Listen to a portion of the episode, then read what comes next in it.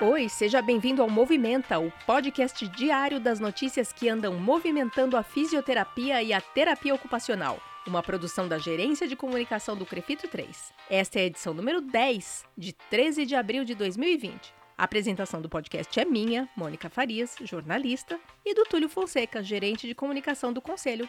Tudo bom aí, Túlio? Olá, Mônica, tudo bem? Então vamos começar? Vamos lá. Qual notícia que é destaque hoje, Túlio? Bem, no destaque de hoje a gente vai trazer os primeiros resultados das visitas dos agentes especiais de fiscalização que em uma semana visitaram 100% dos hospitais da capital e municípios da Grande São Paulo.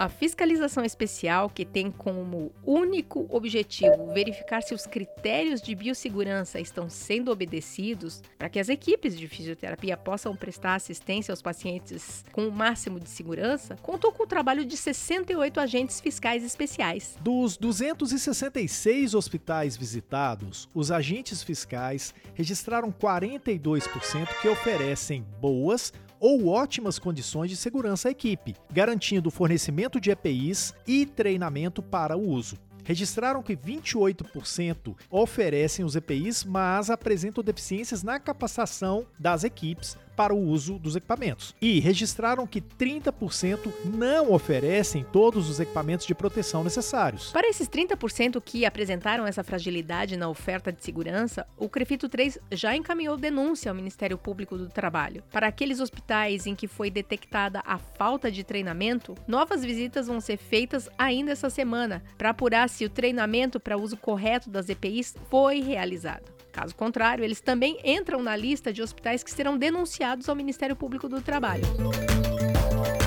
Nas visitas da fiscalização especial, os agentes fiscais têm registrado ausência de itens como máscara cirúrgica, máscara especial, luvas cirúrgicas, avental impermeável, óculos, gorro, filtros e detectaram até mesmo a ausência de um procedimento básico: a lavagem de mãos. Conforme a gente já mencionou, para as instituições onde houve ausência de EPI e de treinamento, o Departamento Jurídico do Crefito 3 já reuniu todos os documentos que comprovam esse problema e enviou tudo ao Ministério Público do Trabalho, que é quem vai tomar as providências necessárias. Os municípios que têm instituições que apresentaram risco à segurança da equipe foram, além da capital, Guarulhos, são Bernardo do Campo, Santo André, São Caetano do Sul, Diadema, Osasco, Franco da Rocha e Caieiras.